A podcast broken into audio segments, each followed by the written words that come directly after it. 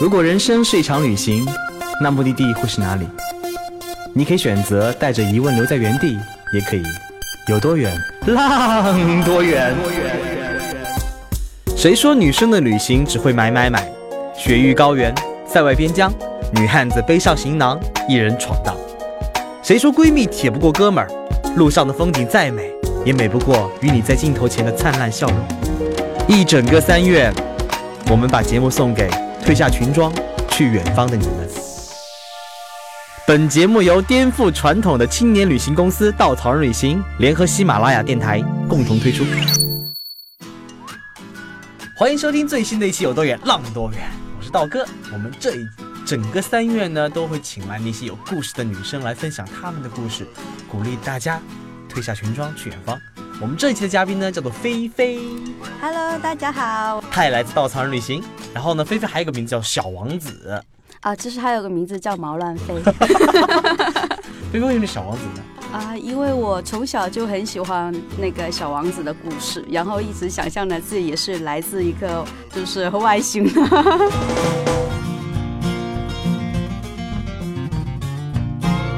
嗯，菲菲刚刚那个在春节前去了趟马来西亚，在马来西亚待了将近一个月。嗯，是的。为什么会在马来西亚待那么长时间呢？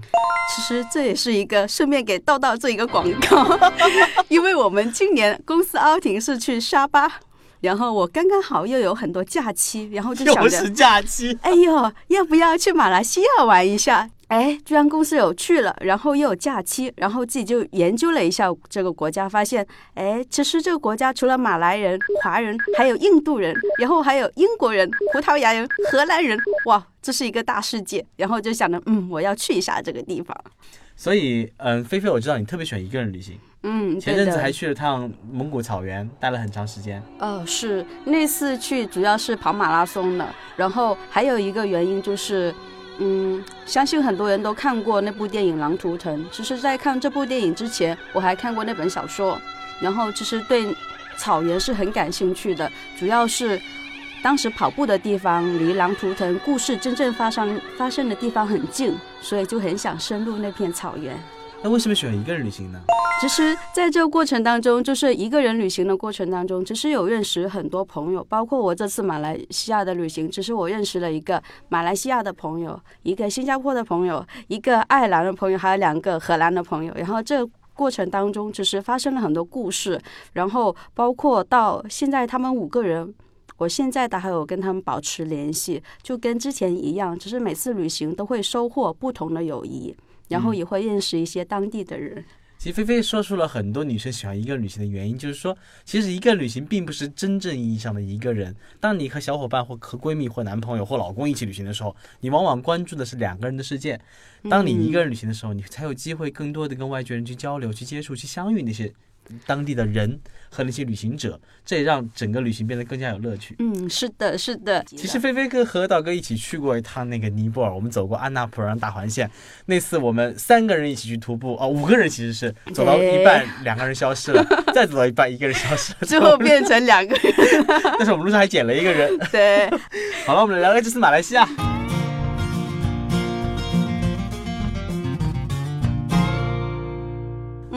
呃，这次马来西亚，我觉得就是这个国家给我的冲击，主要就是。我感觉我自己像坐了一个时光机，回到了小时候的广东。然后另外一个的话就是，哎，我去到一个马来西亚，但是感受了一个印度人的生活。另外的话就是神秘的伊斯兰文化的马来人。在这个过程当中，我先说一下广东吧，因为我一直跟我身边的朋友说，马来西亚就像二三二十多年前，就是我还没有读书时候很小很小时候的广东。他们说为什么呢？为什么会像那个时候的广东呢？那是不是很落？后呢？我想想，嗯，这落后吗？也有可能吧，说不清楚。但是有一个画面让我就是觉得它就是我小时候的广东啊！大家知道广东有很多凉茶。所以有很到不不只是王老吉家多宝，对，就是在广东有很现在是有很多凉茶的连锁店，比如说像黄振龙啊、邓老啊之类的。但是在我很小很小的时候，广东的凉茶铺就是只有两种方式，一种的话就是呃自己家开的这种小店铺，家里面全部都是中药的药材，它现场都是当天熬的；另外一种的话就是药店。就是国家那种开的什么第一第几医药店啊那种，然后它门口会有一个小小的桌子，它桌子上面大概会摆着三四杯那个凉茶。就是假如你逛街渴了的时候，会觉得，哎，我今天想喝凉茶，你就在站在那个桌子前面。拎起一杯凉茶你就喝了，喝完之后，然后那里面的工作人员拿着旁边一个茶壶，把新的凉茶再倒进那个杯里面。下一个人过来可能又 也不洗杯子，基本上那个杯子也没怎么洗的。然后我在马来西亚发现这种现象还存在着，我当时都惊呆了。天哪，这就是跟我们小时候生活很像的一个环境。其实他们都说要感受中国最传统的文化，去哪里呢？第一报到台湾，第二马来西亚，因为。他们很多当时的移民移民到那边去，保留了很多传统中国的生活习惯。是的，因为我在马来西亚那边也有接触了一些当地的华人，基本上到目前为止，他们已经是第三或第四代人了。所以对他们来说，他们的故乡其其实就是马来西亚，就是中国对他们来说，好像是他们父辈口里面讲的故事一样。就是马，他们讲，其实我。现在生活的地方就是被大家称为是 China Town，它周边都是中国人，跟他们一样，他们的祖辈大概都是从中国的广东、福建还有海南这三块地方过去的，所以他们的那种民俗还保留着，就是最原始的广东啊、福建和海南的文化，包括他们现在还有延续着。但是，假如他说，假如他现在回广东了。回福建了，反而是找不到那种就是家的感觉了。所以对他们来说，只是马来西亚才是他们的故乡。呃，远在就是大洋彼岸的中国，其实那只是一个遥远的故事罢了。其实他们在马来已经生活了好几代了，所以应该完完全就是马来西亚当地人。是的，是的，而且就是他们甚至比就是广东人和福建人更能够保存就是。中国的中国的传统文化，华人传统文化，对对，华人的传统文化。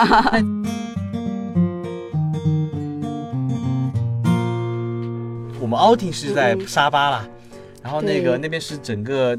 东马，嗯，所以这次旅行你在东马时间长呢，还是在西马时间长？呃，其实这次旅行跟稻草人 outing 结束之后，我在东马就待了，就是再待了三四天，就爬了就是东南亚最高峰天纳巴鲁，然后爬完座这座山之后，我就去了西马，剩下的旅行时间都待在西马了。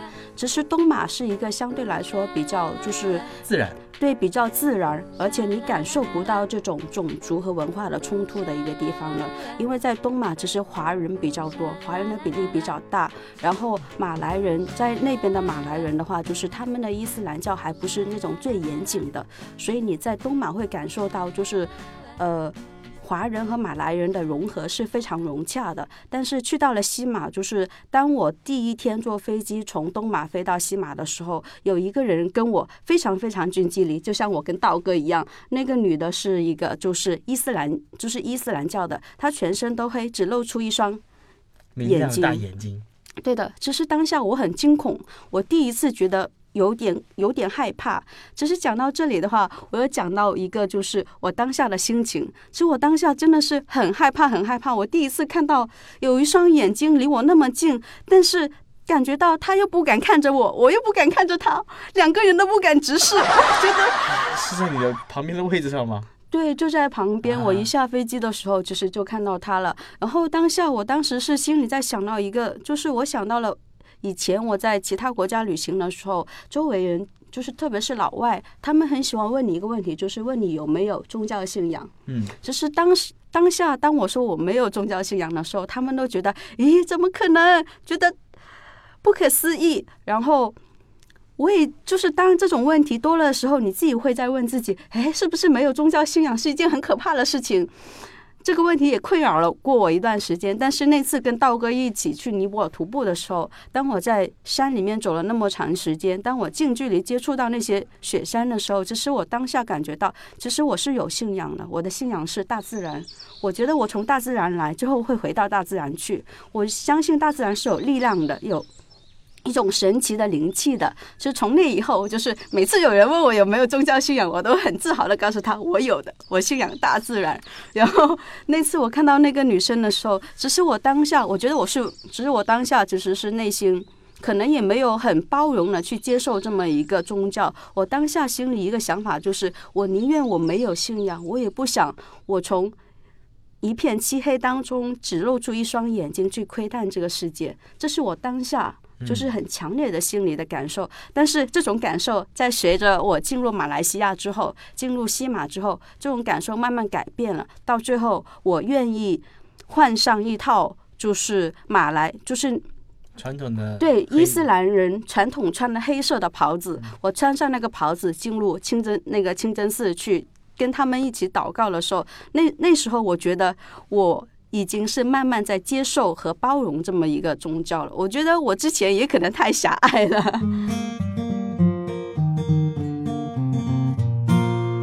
除了这个以外的话，我觉得马来西亚还有很多很多文化跟。跟中国是肯定不一样。呃，是的，其实刚才讲到马来西亚，其实呃，就是在马来西亚有主要三个种族，一个是马来人，大概占了百分之五十多，然后是华人二十多，然后还有一个印度人占百分之十。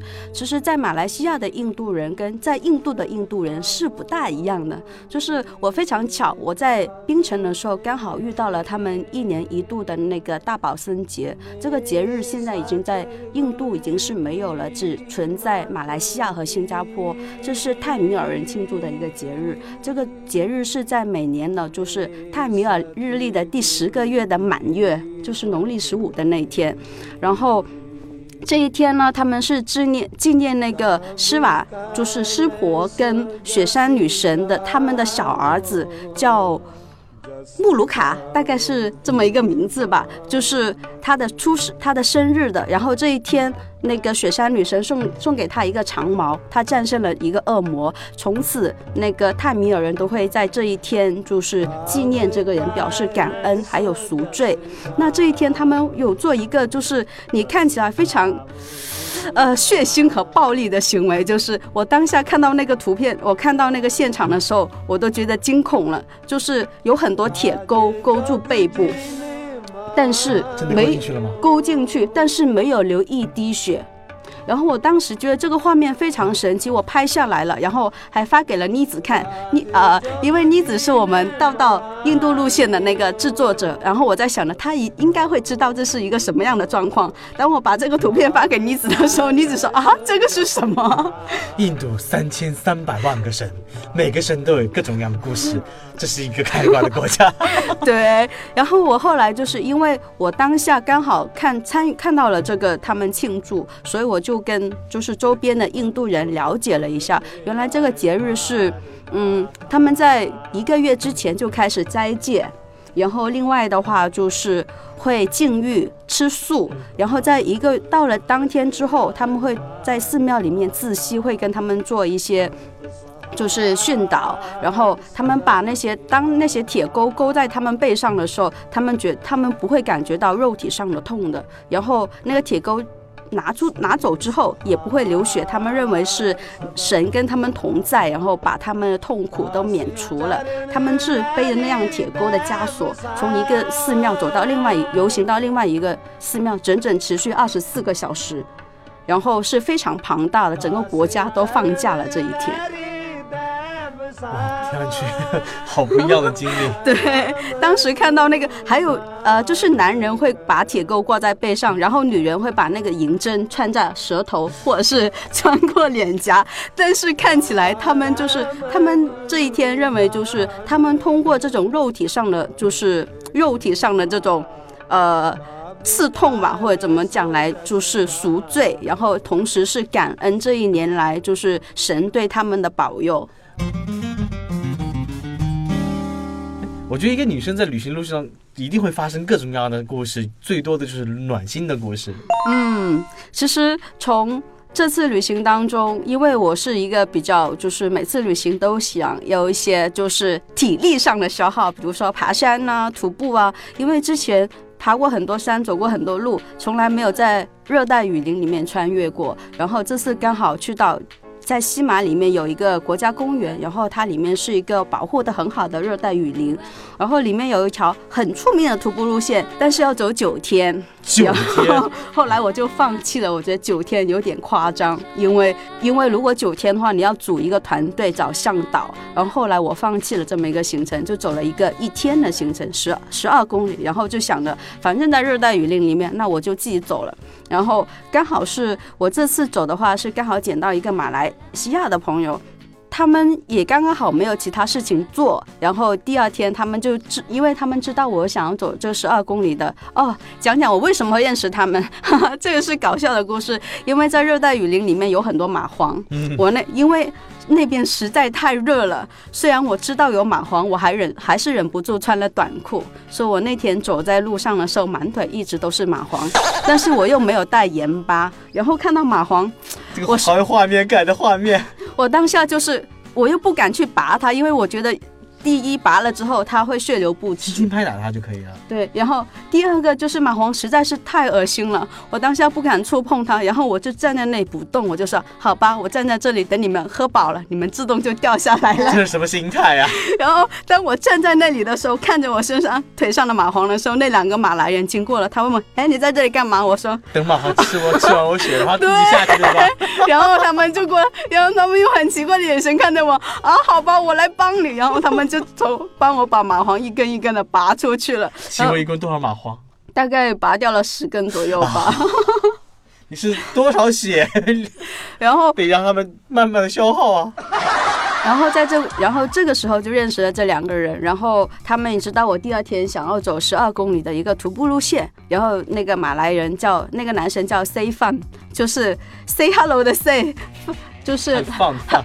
对 have fun 的 fun，然后我就哇，你的名字好搞笑哦，因为从粤语的角度有点像吃饭吃饭的、哦吃饭的意思。然后他跟我说，咦，你怎么知道的？我从小就是一个吃货。然后我当时就晕倒了。然后后来他就跟我去徒步，然后徒步前我跟他说，因为是在热带雨林里面穿越的，就你一定要备好水，然后要穿好徒步的鞋子。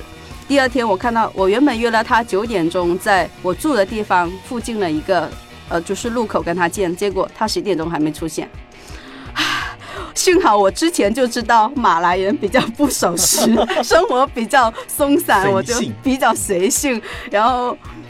我就想着边等他的时候，我说：“哎呀，那我就边跟周边的人聊天嘛，就等他。”后来他出现了，踢着一双拖鞋，然后我就跟他说：“啊，你就穿着拖鞋啊？”是喂蚂蟥的吗？然后我就跟他说，那路很难走的耶，而且还要可能可能要过河的。然后他跟我说啊，这样啊。然后他匆匆匆的跑回去穿了鞋子。然后我跟他说，你的水呢？他说，哦，那我去买水。结果他买了一瓶史上 size 最小的水，两百毫升。对，就是两百毫升的水，大个十二公里的徒步路线呢。我跟他说，他说没关系的。那好吧，我们开始是属骆驼的。你错了，你听我讲后面更搞笑。然后我们徒步大概走完，大概走了一半的时候，其实那个时候我还不敢喝水，因为我平常我的我的喝水量我会控制的很好的，我知道我带多少水，然后我可以满足多少公里的那个徒步，只是因为我自己有经验。然后当我走完一半，从山上从下来的时候，我就说，嗯，我现在可以拿出水来喝上一口了。然后我喝水的时候，顺便提醒一下，哎，Stefan，you can have a drink。然后他把他的瓶子伸出来给我看，啊，已经空了。我说，Oh my God，现在才一半呢。然后他跟我说，他也很尴尬的跟我说，呃，因为我太渴了，我没有忍住。好吧，然后我在想呢，天哪，接下来还有大半的路程，而且越到后面，其实路是越难走的，因为是离开国家公园最核心的部分。其实越到后面就真正是原始，那个原始森林了。然后这个时候我在想呢，我一开始就想呢，我要倒一点水给他，但是我当时要决定，我要一会儿再倒他，我因为我怕我现在把水倒给他，他又马上喝光了，这个时候就可怕了。所以基本上到了大概走了七公里左右的时候，我就把我三分之一的水再倒给他了，然后这个时候。他就说：“真的可以吗？你真的可以给手给我水喝吗？”我说：“可以啦，没关系的。”我跟他说，我就告诉他，等我们到了终点，我们就吃好喝好。然后，因为我们知道，我们走到终点的时候，可以从终点坐船回到我们住的村落。然后我们就想呢，反正到终点那个终点也是一个村落来的。然后我们已经想想好了，我们要吃什么，要喝什么。然后等，因为我们在途中还遇到了另外一对夫妻，他们也在走这条线，但是他们走着走着就被我们就落在我们后面了。然后我们就说，嗯，我们那个船，我们也等到那对夫妻走走来了，然后我们一起走。结果最后到了终点的时候，发现。那个地方根本不是一个村庄，只有一栋小房子，然后那小房子是没有人的。然后我们到了那个码头，码头也没有船，我们只有在码头那里等，就是等听船声，听着那个机油声，想呢只要有机油那个机动车的声音出出现了，应该船就不远了。然后那个时候我们就等在那里，等了好久好久好久，大概等了一个小时，终于听到声音了。我们。我们两个非常兴奋的跳起来，大大喊，然后那个那个船夫开过来说，听不懂我们讲英文。然后这个时候，C 范终于发挥他的功能了，因为他会他会马来文，所以他就跟那个船夫讲了我们这些经过。然后那个船夫其实是有人预约了他的，那个船夫看到我们在，知道我们在等了一个小时，而且知道我们走了六个小时，然后也没有水喝了。然后那个 C 范的鞋子已经是，其实在途中他的鞋底已经掉下来了。如果他不载我们回去，我们唯一能够我们可以回去的原路就是原路返回。那个时候，C 范一想到他会原路返回，他就崩溃了。他他这个时候各种诉苦，跟那个那个船夫对，然后那个船夫最后就是很就是把我们俩给带回去了。然后我觉得就真当下真的觉得，要不是他，可能要不。就在那里露营，要不就原路返回。但是那个时候已经下午四点多了，原路返回其实是不大可能的事情。嗯，所以其实这并不是一个暖心的故事，这是一个如何解决当地逗逼对，但是但是暖心的故事其实是出，其实是在发生在我内心深处的，是因为其实当我们走到第七公里的时候，嗯，第七公里其实是最后一次看到路标了。真正看到路标，其实如果没有 C 范的话，我觉得我应该会，我自己应该会原路返回，因为后面的路越来越难找了。包括我们途中还遇到两只野猪，嗯，包括就是途中虽然偶尔远远的听到那个船的声音，但是就找不到路，怎么下到河边？嗯，然后不断的在那儿。原始雨在热带雨林里面走，是不断上到最高点，然后再下下到最高点，然后再过河，然后再上山，这样的过程不断不断的发生。因为其实一走开始的时候，你还会拍照啊，然后再哎这里很有趣啊，哎这个动物很有趣啊，这个植物很很可爱啊。但是走到后面的时候，所有看到热带雨林都是一样的，你要听到旁边还有虫，还有蚂蟥，然后还有野猪，不定时都会出现，你会觉得路还不知道在哪里，而且五公里的还剩下五公里的路，不知道越走越难路，然后那个河边永远都找不到下河的路，永远都找不到码头，你会觉得有点惊恐。我假假如我当下是一个人的话，我觉得我应该走不下，我应该会原路返回了。但是正是因为有 C 份的存在，虽然他很。虽然他真的很鸡毛，看到野猪的时候，他吓得一转头就跑了，真的是一转头就跑了，他都忘了他的鞋那个那个鞋底就在那里掉啊掉啊掉啊，然后他跑了一溜烟了。我跟他说：“你别跑，你把小野猪都给吓到了。”那个野猪真的是惊呆了，因为当下野猪惊呆了，因为野猪是愣了一下才跑掉的，因为当时。我因为我知道野猪嘛，所以我当时是想的，遇到动物的时候应该先别发出声音吧，先别让动物觉得你有攻击性。结果 C 分发出了一张女生的惊叫声，然后那个野猪就两个野猪就你望着我，我望着你在那里，大概愣了。Oh no！这是上天派下来谁？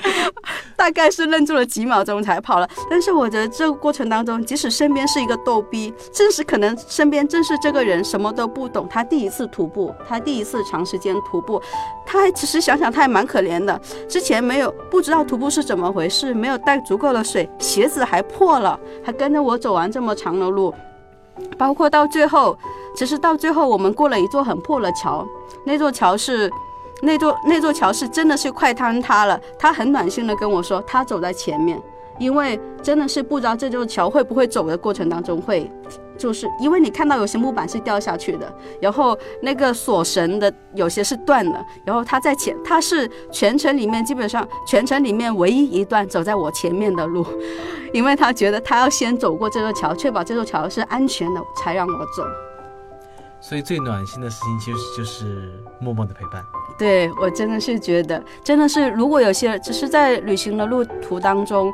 呃，很多时候说找小伙伴一起旅行，可能对双方要求都很高，可能相互之间肯定会出现矛盾。但是我觉得有一个人默默的跟着你一起旅行，我觉得那个人真的很贴心、很暖心。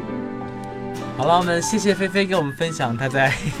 马来西亚那些逗逼的好玩的故事，家有机会还是可以去马来西亚玩一下的，因为很多人去马来西亚可能更多的是去到华人的世界，只是大家可以去深入到印度人还有华马来人的世界里面去感受一下他们的生活。三月已经过去，我们整个给女生准备的节目也就到此为止了。在节目的最后的话，我们想送上一首歌，给所有褪下裙装去远方勇气的女孩子。放梦想在路上。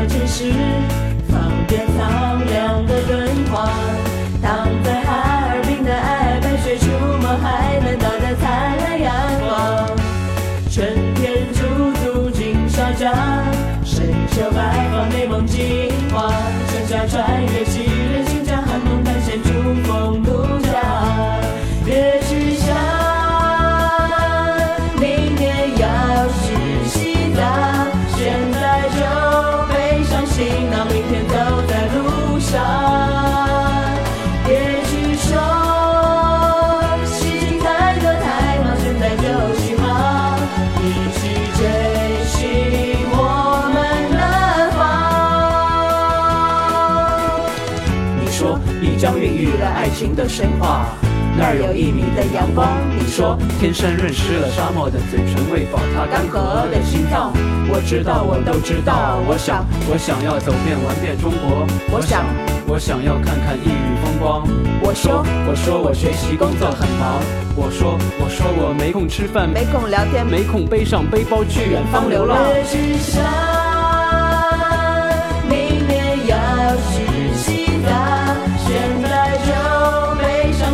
行囊，明天走在路上。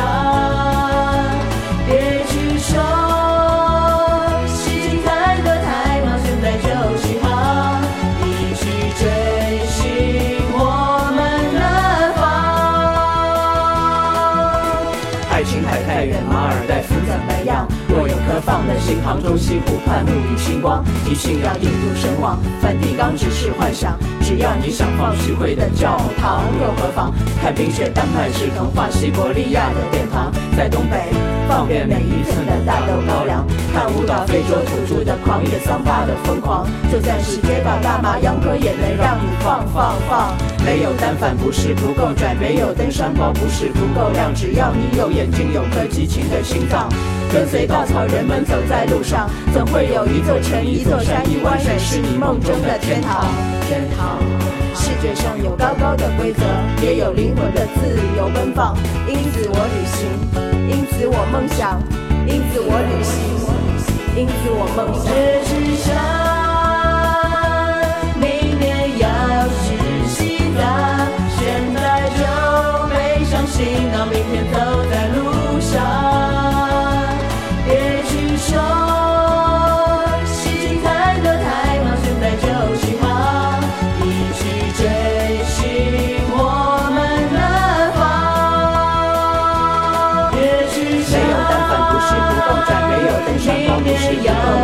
你走遍千山万水，我陪你走过朝。走在路上，总会有一座山一座山，一是你梦中的天堂。